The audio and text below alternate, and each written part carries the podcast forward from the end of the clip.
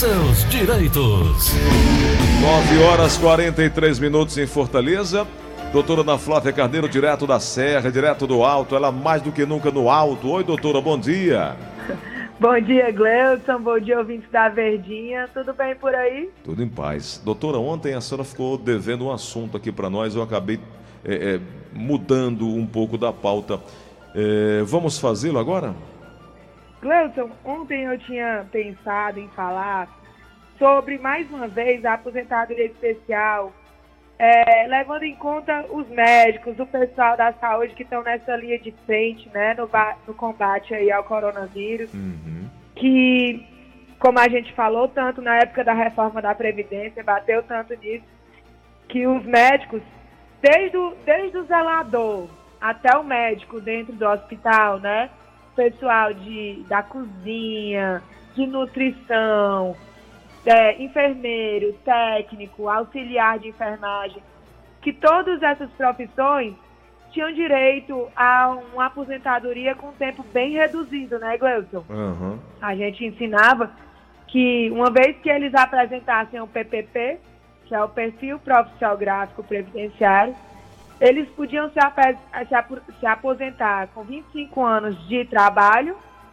sem idade mínima e sem a incidência do fator previdenciário.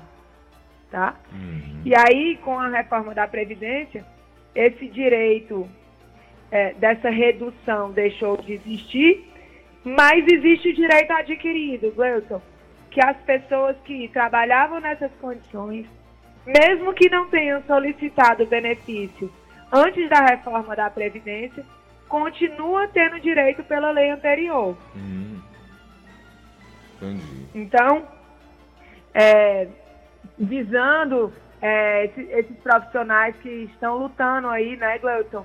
É, vários países a gente vê as homenagens que estão sendo, que estão sendo feitas né, aos, aos profissionais da área da saúde. Eu pensei em falar neles, né? Porque nada mais apropriado. Sem dúvida, sem dúvida. É importante demais. Eu acho que ficou bem claro aí na cabeça das pessoas. Doutora Ana Flávia. o, o mais importante é que as pessoas não sabem. Uhum. Eu aqui na Serra, no meu confinamento, já encontrei com médicos que não sabiam que tinham direito. Sim, verdade, verdade. E médicos, né? Que a gente vê, às vezes a gente vê eles trabalham tanto, né, Gleuton, para prestar serviço para a gente, né, para a população em geral, que acabam esquecendo dos próprios direitos. Sem dúvida. E aí ficou alerta para que possam buscar é, o conhecimento e, obviamente, o direito, né, doutora? Sim, com certeza. Doutora Ana Flávia, tem uma pergunta chegando aqui no WhatsApp da Verdinha, 988-871306. Ah, bom dia, eu me chamo João Rodrigues. Eu queria tirar uma dúvida para o meu pai. Ele já tem 30 anos de contribuição e ele já fez três cateterismos, ele tem é, hipertensão, apneia do sono e hérnia de disco. E ele ainda trabalha, ele é porteiro à noite. E a gente está tentando dar entrada como é, incapaz, certo? Queria saber se ele já pode, como posso proceder nesse período de pandemia, né? Como é que eu posso fazer para dar entrada nesse benefício? Doutora, Eita, que é muita informação que ele quer, hein, Gleuton? É um choque. Mas vamos lá. É, a aposentadoria do portador de deficiência, é, para ela ter um tempo reduzido, tem que ser comprovada a deficiência e o grau. Na verdade, na verdade, o que ele tem mais facilidade de conseguir é o auxílio doença com a posterior conversão em aposentadoria por invalidez né? Uhum. Sempre lembrando, Gleuton, que, por exemplo, a apneia do sono não é uma doença incapacitante, né? A pessoa só não consegue dormir bem.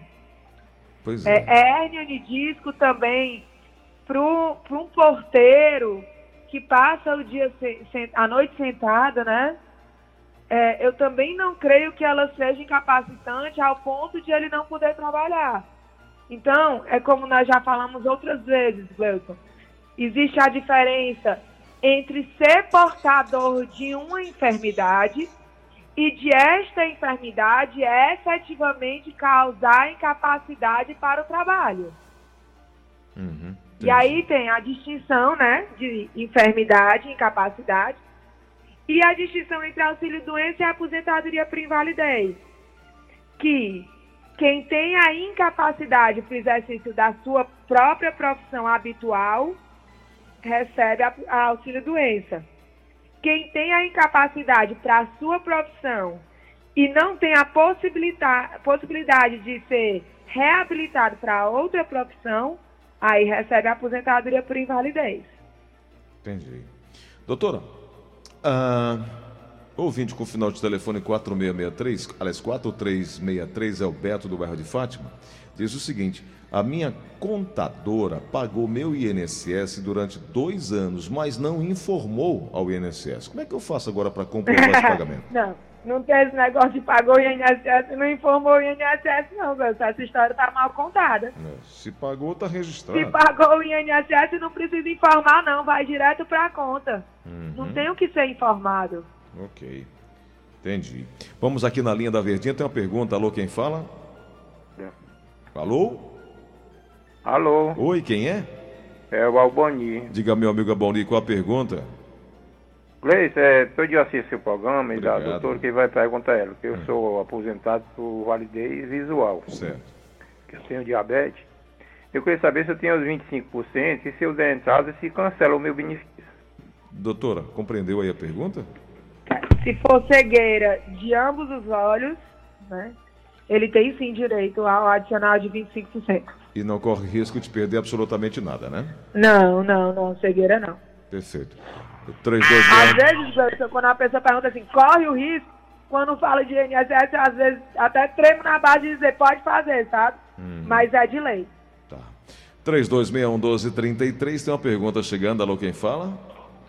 Alô. Oi, quem é? Alô, São Pedro, do Maranguá. Diga, meu amigo, qual a pergunta? Eu, eu tenho 34 anos de, de, de trabalho, eu sou funcionário público, entendeu? Certo. Aí eu, o período, o período já dá 35 anos, eu trabalho com insalubre, né? Uhum. Aí vou fazer minha 67 anos, eu queria saber se dá para me aposentar, como é que eu posso fazer? Doutora. Ele tem 35 anos? 34 de trabalho. De trabalho insalubre? É. Sim. Ele tá passando. Tá sobrando já. Faz é tempo. Já tá passando nove anos.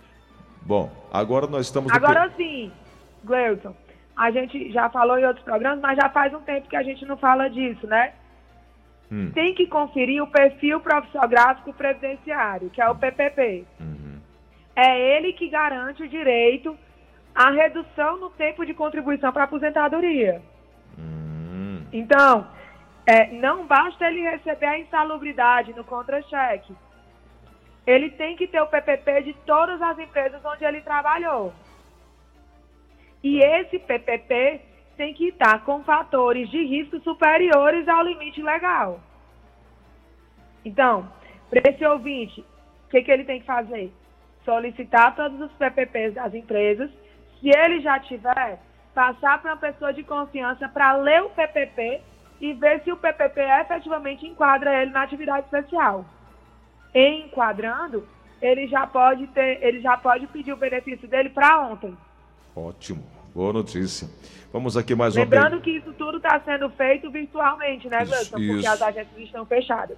Pelo site, meu INSS e o 135, né? E pelo aplicativo. E pelo aplicativo. Na linha da Verdinha, mais uma pergunta chegando. Alô, quem fala? Bom dia, Gleison. Bom é, dia. É, o Paulo César no Passaré. Diga, meu amigo. Gostaria de fazer uma pergunta para a doutora. Hum, pode fazer. Doutora, é o seguinte. É porque eu sou diabético, sou hipertenso, só enxergo num olho, certo? Minha profissão é porteiro, certo? certo? Quando trabalhava, era uma das coisas que precisava muito porque eu lia, certo? Trabalhava em portaria, anotando a entrada de carro, de pessoas, essas coisas, certo? Só que depois disso, eu só fiquei, só, eu perdi um olho, certo? Total, certo?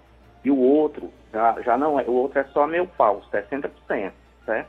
Eu dei entrada duas vezes no INSS, foi negado, certo? Uma aposentadoria ou um auxílio, certo? Foi negado. Eu perguntaria para a doutora se eu tenho alguma chance, certo? E se tenho, se ela deixa o telefone dela no ar, eu gostaria de conversar com ela, já que ela é uma especialista nesse caso, né? Perfeito. Para a gente ver como é que a gente vê isso aí. Tá Perfeito. Obrigado pela pergunta. Doutora Ana Flávia.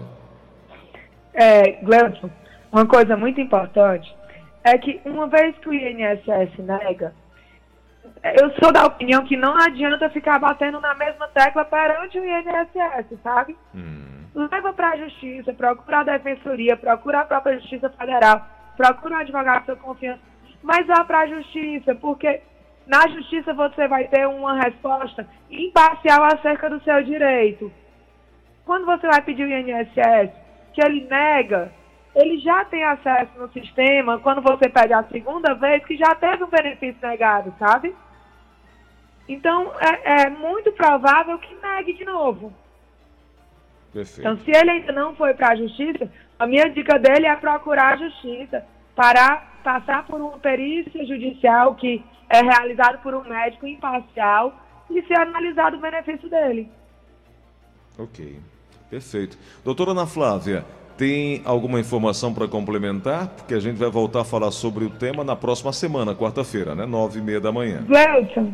Oi. É, eu tenho só mais uma coisinha. Por favor, pode ficar é, Eu não sei se você já disse, é porque não tem nada a ver nem com previdência, né? Sobre auxílio emergencial. Sim. Que eu li uma notícia que é, a pessoa deve utilizar o dinheiro em no máximo 90 dias. Exato. Senão o dinheiro volta para o governo. Não sei se você já tinha passado essa notícia sim, no ar. Sim, sim, sim.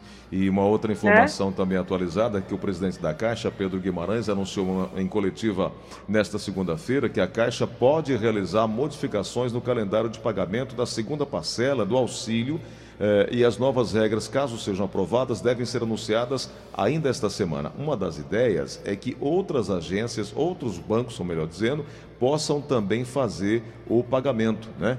E daqui a pouco eu vou trazer com detalhes direitinho sobre isso, Sim. essas informações, porque como tem superlotação, uma alta demanda da Caixa Econômica, das filas imensas aí em todo o Brasil, há uma possibilidade muito clara de outros bancos também passarem a fazer esse pagamento do auxílio emergencial. Gleuton, e foi aprovado também no Senado, dia 22 de abril, a PL 873 de 2020, que pretende ampliar os grupos que têm direito ao auxílio emergencial. Uhum. Nessa PL, mais uma vez, eles também tentam aprovar a redução da renda per capita do LOAS. Aquela que o, o Bolsonaro já vetou várias vezes, né? Uhum.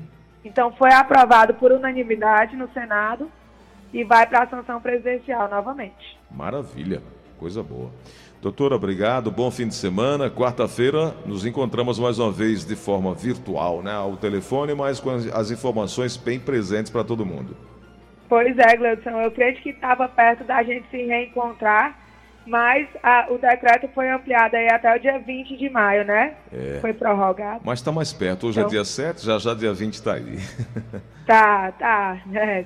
Se Deus quiser, passa voando. Vai dar certo. Doutora, obrigado. Um abraço aí para todo mundo, viu? Até semana que vem. 996863123, né? 996863123.